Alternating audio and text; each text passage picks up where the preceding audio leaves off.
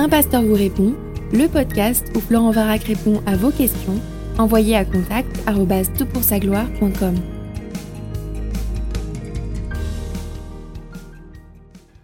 La question est posée. Bonjour Florent. Lorsqu'un passage précis de l'Ancien Testament est cité dans le Nouveau Testament avec une interprétation donnée, est-ce que tu prendrais le sens uniquement interprété par les auteurs du Nouveau Testament comme étant juste, ou est-ce que tu réfléchirais encore par toi-même au sens du passage de l'Ancien Testament? Avec peut-être plusieurs options possibles. En posant ma question, je pense au verset du psaume 68, 19. Tu es monté sur les hauteurs, tu as emmené des prisonniers, tu as pris des dons parmi les hommes. Les rebelles aussi habiteront près de l'Éternel Dieu, cité dans Éphésiens 4, 8. Dans Éphésiens, Paul interprète les captifs du psaume 68 comme étant les chrétiens que Christ a libérés du péché et emmenés avec lui dans les lieux célestes. Fait penser à Romains 8, 18. Nous sommes devenus esclaves de la justice. Selon les commentaires que je lis, certaines personnes interprètent les captifs du psaume 68 comme étant les peuples vaincus par Israël. Est-ce que je devrais donc lire le psaume 68 à la lumière de l'interprétation de Paul en Éphésiens 4 uniquement? Je crois que cette interprétation est juste et inspirée, étant donné que c'est dans la Bible. Ou est-ce que je peux, est-ce que je devrais lire avec un autre regard lorsque le verset concerné dans le contexte du psaume uniquement? J'espère que mon explication est compréhensible. Merci en tout cas pour tes podcasts, très édifiants, j'ai beaucoup de plaisir à les écouter. Écoute, merci pour ta question, merci aussi pour ton encouragement. Gloire à Dieu si c'est plaisant euh, et, là, tu poses une question super complexe en fait. Une question à laquelle je ne pourrais répondre euh, de façon catégorique hein, dans ce podcast. Si j'étais capable de le faire, la question aurait largement été résolue. C'est une des questions difficiles à trancher dans cette discipline qu'on appelle l'herméneutique ou l'art d'interpréter les Écritures. Alors, déjà de quoi on parle? Il y a, selon Roger Nicole, à peu près 295 versets de l'Ancien Testament qui sont cités dans à peu près 325 versets du Nouveau Testament. Ça, c'est la statistique qu'il propose.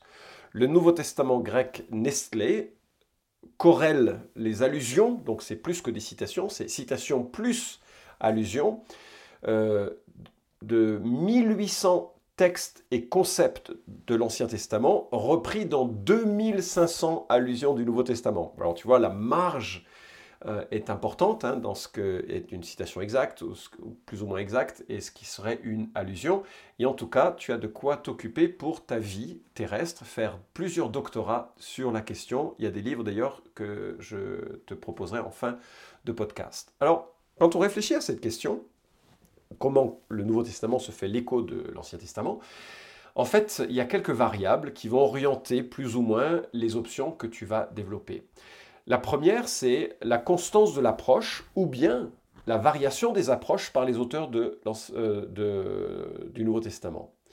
C'est-à-dire que si tu cherches la clé qui permet de comprendre comment les auteurs du Nouveau Testament font, avec une notion extrêmement réduite, eh ben, tu seras dans un certain camp, et puis d'autres qui voient des approches diversifiées seront dans un autre camp. Deuxième variable, est-ce que la formulation dépend de l'objectif de l'auteur du Nouveau Testament Et est-ce que l'on doit en déduire des manières différentes de faire hein, C'est-à-dire que euh, si ce n'est pas homogène, est-ce qu'on a différents objectifs à considérer et que l'Ancien Testament serait cité différemment? Enfin, enfin non, troisième variable, quel était le degré de compréhension des auteurs de l'Ancien Testament sur ce qu'ils écrivaient? Faut-il penser qu'il y avait un sens profond euh, un peu à leur insu, qui n'aboutirait qu'avec le Nouveau Testament. Euh, c'est la notion de sensus plenior, c'est-à-dire qu'il y aurait un sens plus profond, caché à l'auteur de l'Ancien Testament, mais révélé dans le Nouveau Testament. Ça, c'est une autre variable, et les théologiens s'étripent sur cette question. Euh, est-ce que l'on doit plutôt parler de référents différents, ça c'est une, il y a, plein de, jeux sur les mots qui vont peser sur la discussion. Quatrièmement, l'importance des correspondances, des préfigurations du Christ notamment, on appelle ça des typologies, en, sachant que le terme déjà est, chargé, mais est-ce qu'il y a des types et des antitypes euh, dans l'Ancien Testament qui s'accomplissent dans, la personne de, Christ, et des sortes de, rapprochements euh, réguliers que l'on a qui, qui, se, qui émergent ensuite dans la personne de Christ, ça, ça va peser sur la question. Et puis, est-ce que l'on doit faire de la lecture théologique christocentrique la norme? Est-ce qu'il faut chercher Christ systématiquement dans le texte? C'est l'approche euh, de certaines personnes. Goldsworthy, par exemple, euh, dans, son, dans, son, livre sur l'interprétation de l'écriture, en, parle. Euh, généralement, les théologiens de l'Alliance, ceux qui sont donc de la perspective un peu presbytérienne, sont très liés à cette manière de faire et, établissent comme un système, littéralement, théologique et herméneutique, qu'il faut que ce soit une, une interprétation christocentrique qui prévale. Et sixième point que je vois, sixième variable, le, lien entre le sens initial et de possibles référents différents au fil du temps. Et donc c'est là où on voit que l'herméneutique est à la fois une science, puisqu'il y a des règles, puis un art, dans le sens où on applique ces règles différemment en fonction de ses sensibilités ecclésiales, théologiques, en fonction de sa formation. Pour te donner une idée des, différences, hein, moi j'ai fait une, un master de théologie dans une fac où l'un des profs, qui était très rigoureux, très euh, pointilleux, probablement à l'excès, je peux le dire maintenant qu'il est décédé, mais lui il disait euh, qu'il n'y avait que euh, deux manières de voir, un sens littéral appliqué à une situation du Nouveau Testament, par exemple la Vierge qui doit enfanter, littéral, c'est Jésus, point barre. Et puis un nouveau sens inspiré par l'Esprit, c'est-à-dire que les auteurs du Nouveau Testament, revêtus par l'Esprit, utilisaient l'Ancien Testament comme ils voulaient, mais comme ils étaient inspirés, ils avaient le droit de le faire, nous on n'a pas le droit de le faire. Donc c'est une manière un peu rapide de, classer les choses. C'est intéressant, peut-être un peu trop réducteur. Walter Kaiser, qui est un grand spécialiste de l'Ancien Testament, il proposait quatre utilisations qu'il repérait dans dans le Nouveau Testament. Donc le Nouveau Testament faisait une lecture apologétique, de défense. Il faisait une lecture prophétique, par exemple Élie, Jean-Baptiste. Hein, euh. il faisait une lecture typologique, la trajectoire d'Israël, incarnée dans la trajectoire de Jésus. Euh, théologique, euh, le sabbat de Hébreu. Et puis pratique. Alors j'ai dit quatre utilisations, il y en avait en fait cinq. Pratique, hein, le, bœuf qui foule le grain, leçon de moralité, que, l'on a. Et donc si on a ces, cinq manières de, s'approprier l'Ancien Testament dans le Nouveau Testament, on peut arriver à, les classer et à naviguer dans, cela. Dans une interview avec Darrell Bock, qui est publiée sur euh, la plateforme YouTube hein, Théologie pour tous, remarquable comme euh, interview, lui propose euh, que parfois le Nouveau Testament se fait l'écho de l'Ancien Testament en argumentant, on est un peu dans l'apologétique de Kaiser, dans une interprétation prophétique, c'est son deuxième usage, dans une interprétation typologique, il préfère le terme d'ailleurs de prophétie miroir ou de prophétie modèle, intéressant. Quatrièmement, dans une illustration, un éclairage, une simple analogie, et puis cinquièmement, une association linguistique, un peu le type de slogan, un slogan qui, est repris, mais qui donc réoriente avec des références différentes. C'est juste un, slogan. Hein, euh. C'est comme quand on dit on ne va pas jeter le bébé avec l'eau du bain. C'est un slogan qui s'applique à plein de situations différentes. Euh, donc on pourrait l'employer dans, différents contextes. Si jamais tu veux creuser la question, je te propose donc le livre de Bill, Manuel de lecture de l'Ancien Testament par le Nouveau Testament. Bill est une sommité euh, de la théologie biblique un érudit qui a une solide réputation d'exégète, très euh, presbytérien, amillénariste, théologie de l'Alliance, donc ça se voit aussi dans la manière dont il, euh, euh, gère ces, questions. Et il, présente neuf clés dans le chapitre 3, qui est un peu le, chapitre central de son propos. vraiment, si tu veux creuser la question, il faut passer par là. Et bah, le, temps, je pense, me... Ah non, on a le temps. Alors je vais, donner euh, les, neuf, euh, étapes les neuf étapes qu'il propose. Identifier la référence dans l'Ancien Testament. Matthieu 19 cite Genèse, chapitre 2, verset 24, euh, je crois. Donc identifier la référence dans l'Ancien Testament. Deuxièmement, analyser le contexte général du Nouveau Testament, où se trouve la citation. Troisièmement, examiner le contexte général immédiat de l'Ancien Testament examiner l'utilisation de ce texte de l'Ancien Testament par les auteurs juifs anciens et tardifs. 5. Comparer la formulation spécifique des textes dans le Nouveau Testament, les Septante, le texte massorétique et d'autres sources pour déterminer sur quel texte l'auteur du Nouveau Testament s'appuie. Sixièmement, analyser l'utilisation textuelle de l'Ancien Testament par l'auteur. Septièmement, analyser l'utilisation interprétative, herméneutique de l'Ancien Testament par l'auteur. Ça va, tu me suis? Reste que deux. Après, je te donnerai une méthode simple. Huitièmement, analyser l'utilisation théologique de l'Ancien Testament par l'auteur. Et neuvièmement, analyser l'utilisation rhétorique de l'Ancien Testament par l'auteur. je t'ai probablement perdu, j'ai probablement perdu tout le monde. J'espère que vous avez tout noté fébrilement, tout ce qui est dit, euh, et que vous serez prêt à un examen d'herméneutique plus tard. Bon. J'espère au moins que tu vois combien la question est compliquée. En fait, moi je vais te livrer ma pratique. Alors, je suis petit pasteur euh, et je suis en rien l'expert sur la question.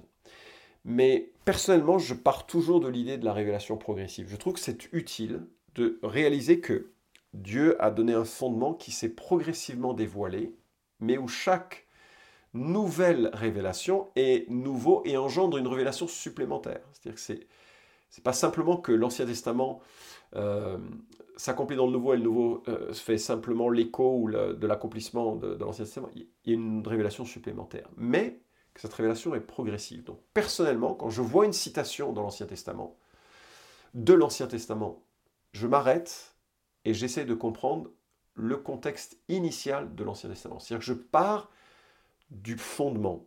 Qu'est-ce que Dieu voulait dire ici dans l'Ancien Testament? J'essaie de déterminer le sens dans son contexte initial pour les premiers lecteurs. Deuxièmement, une fois que j'ai compris hein, ça, du mieux que je peux, j'essaie de faire la même chose avec le Nouveau Testament. J'essaie de déterminer le sens dans son contexte initial pour les premiers lecteurs. Et puis ensuite, et c'est ma troisième étape, j'essaye de repérer la manière de l'utiliser. C'est quoi dont on parle? C'est un accomplissement prophétique? C'est une euh, utilisation thématique, une allusion thématique? Est-ce que c'est une expansion du thème? Est-ce que c'est une formulation théologique d'un principe? Est-ce que c'est un élément moral? Et en cela, tu reconnais probablement certains des éléments de Kaiser et de, Bock à, ce sujet. Je vais te donner un exemple. Quand on lit le psaume 22, un psaume extraordinaire de David qui annonce mille ans avant la crucifixion de Jésus à une époque où ça n'existait pas comme supplice. C'est remarquable, remarquable. Eh bien, j'ai lu plusieurs commentateurs euh, lorsque j'ai prêché sur le psaume 22, et j'ai vraiment trouvé extraordinaire la différence d'approche de ces commentateurs. Donc certains commentateurs n'en faisaient qu'une lecture chrétienne. Ils passaient du psaume 22 à la fin de l'évangile systématiquement et immédiatement. Personnellement, je trouve que ça ne rend pas justice à la révélation de l'Ancien Testament en tant que parole de Dieu inspirée pour nous. Donc j'étais mal à l'aise avec ça, c'était intéressant. Il y en a d'autres, alors ils ont fait exactement l'inverse. Ils ne se préoccupaient que d'une lecture du temps de David et de son sens pour David et pour ses lecteurs et pour ceux qui le chantaient en ne faisant qu'une allusion ici et là à la manière dont le Nouveau Testament s'en faisait l'écho, révélateur de leur approche. Et selon ma manière de faire, je dirais qu'il faut comprendre ce que David voulait dire à ses lecteurs initiaux et réaliser qu'il y a là un référent ultérieur, un accomplissement de ce qui est dit dans sa plénitude. Mais qu'il y a déjà pour David et pour nous d'ailleurs des applications possibles de ce psaume, même si la direction euh, que le Saint-Esprit voulait donner, c'est de partir d'une situation d'abandon, de détresse de David pour illustrer celle autrement plus palpable, pertinente et réelle et substantielle de celle de Jésus-Christ. Et si David a pu crier Mon Dieu, mon Dieu, pourquoi m'as-tu abandonné? Il n'a jamais été abandonné au point où le Fils l'a été pour que nous ne soyons jamais abandonnés, et il faut le souligner. Il faut souligner le sens de David et souligner aussi la manière dont le Nouveau Testament s'en fait non pas l'écho, mais l'accomplissement et l'amplification avec un, sens supplémentaire. Alors, certains disent oui, mais ce sens supplémentaire, David le voyait. C'est un des enjeux du, débat. Je ne suis pas sûr qu'il le voyait dans sa plénitude, puisque Pierre nous dit qu'ils essayaient de, les, auteurs de l'Ancien Testament essayaient de, les prophètes essayaient de comprendre euh, ces choses-là qui, n'y arrivaient pas, que c'était un peu voilé quand même. Il y a des mystères dans l'Ancien Testament qui ne sont dévoilés qu'avec le Saint-Esprit. Alors venons-en maintenant à la citation que tu fais du psaume 68. Alors il se trouve que mon, master de recherche portait sur ce qu'on appelle le ministère quintuple, c'est-à-dire euh, ce qui est dit des apôtres, prophètes, évangélistes, pasteurs et docteurs dans les versets qui suivent la citation que tu euh, mentionnes. Et donc je me suis penché sur l'utilisation du psaume 68 euh, si tu as lu les commentaires, tu sais qu'il y a beaucoup de, il y a beaucoup d'approches différentes qui ont été, enfin beaucoup, il y a quelques approches différentes qui ont été évoquées pour essayer de comprendre l'insertion de ce psaume dans le langage de, euh, du, de. Personnellement, j'ai trouvé que euh, la solution la plus élégante et probablement la plus juste, par sa simplicité, c'est celle que Derek Kidner évoque dans son, euh, dans son commentaire. Et il écrit, je cite, Entouré par le prologue et par l'épilogue bouillonnant, les deux parties principales du psaume célèbrent d'abord la marche victorieuse de Dieu à partir de l'Égypte jusqu'à l'entrée triomphale à Jérusalem, 8 à 19. Ensuite, la puissance et la majesté de son régime, illustrée par l'ascension de son peuple et par la multitude d'adorateurs et de vassaux à son marchepied, versets 20 à 32. Ce qui lui permet donc, là c'est moi qui ajoute, euh, d'y voir la préfiguration d'une autre, et je cite, d'une autre ascension beaucoup plus grande dans laquelle le Christ a emmené les captifs afin de partager un meilleur butin que celui du psaume 68, 13, à savoir le don et les dons de l'Esprit. Et donc si cette perspective générale, et ça c'est la fin de la citation, hein, donc si cette perspective générale est juste, Christ incarne et représente le peuple vétérotestamentaire. Il passe aussi par l'Égypte, par le désert, par la conquête, et il achève sa course d'un couronnement majestueux. De cette position exaltée, il accorde à l'Église les fruits de sa conquête en dispensant le ministère quintuple, hein, c'est-à-dire les cinq dons de l'Esprit qui sont mentionnés en Éphésiens, à son Église. Alors je suis conscient que euh, je ne réponds pas pleinement à la question, mais si je pouvais y répondre pleinement et facilement en 20 minutes, euh, c'est qu'il n'y aurait pas de questions. Ce serait tellement évident pour tous. Mais euh, j'espère que ça te donne quelques billes, en tout cas, de, pour réfléchir à ces, à ces questions.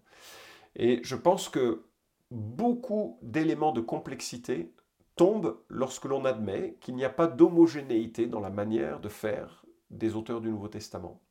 Et que l'on peut vraiment classer euh, les différents euh, rapports à l'utilisation de l'Ancien Testament. Prenons l'exemple de euh, cette, ce verset fondateur du couple en Genèse, l'homme quittera son père et sa mère et s'attachera à, sa, à sa femme et ils deviendront une seule chair. Ce verset est utilisé comme enseignement moral par le Seigneur Jésus-Christ en Matthieu chapitre 19, comme une illustration ou comme fondement plutôt moral de l'importance du lien du mariage. Et puis Paul l'utilise pour parler du lien entre l'Église et, son Sauveur. Euh, L'Église, corps du Christ, l'Église épouse de Christ. Quelle est la bonne interprétation? C'est pas qu'il y en a de bonnes et de mauvaises entre ces deux. De toute façon, ce ne serait pas possible puisque c'est dans le texte inspiré de l'Écriture. Mais c'est en cela que l'on réalise que les vérités de l'Ancien Testament, qui doivent être comprises dans leur milieu, s'appliquent à des situations différentes, sont utilisées et employées différemment, parfois comme leçon théologique, parfois comme accomplissement prophétique, parfois comme leçon morale. Et quand, on commence à, réfléchir en ces termes, on est un petit peu plus, euh, un peu plus apaisé dans l'anxiété que peut, peut nous traverser devant la tâche, et on essaie de comprendre le sens original dans la révélation progressive initiale, de voir quels sont les thèmes, les, éléments, les liens et les liens possibles avec le sens dans la, le texte de la citation. Bon, j'espère au moins avoir jeté quelques pierres à l'édifice de ta compréhension sur ce sujet. Merci, une question vraiment euh, euh, pertinente d'herméneutique.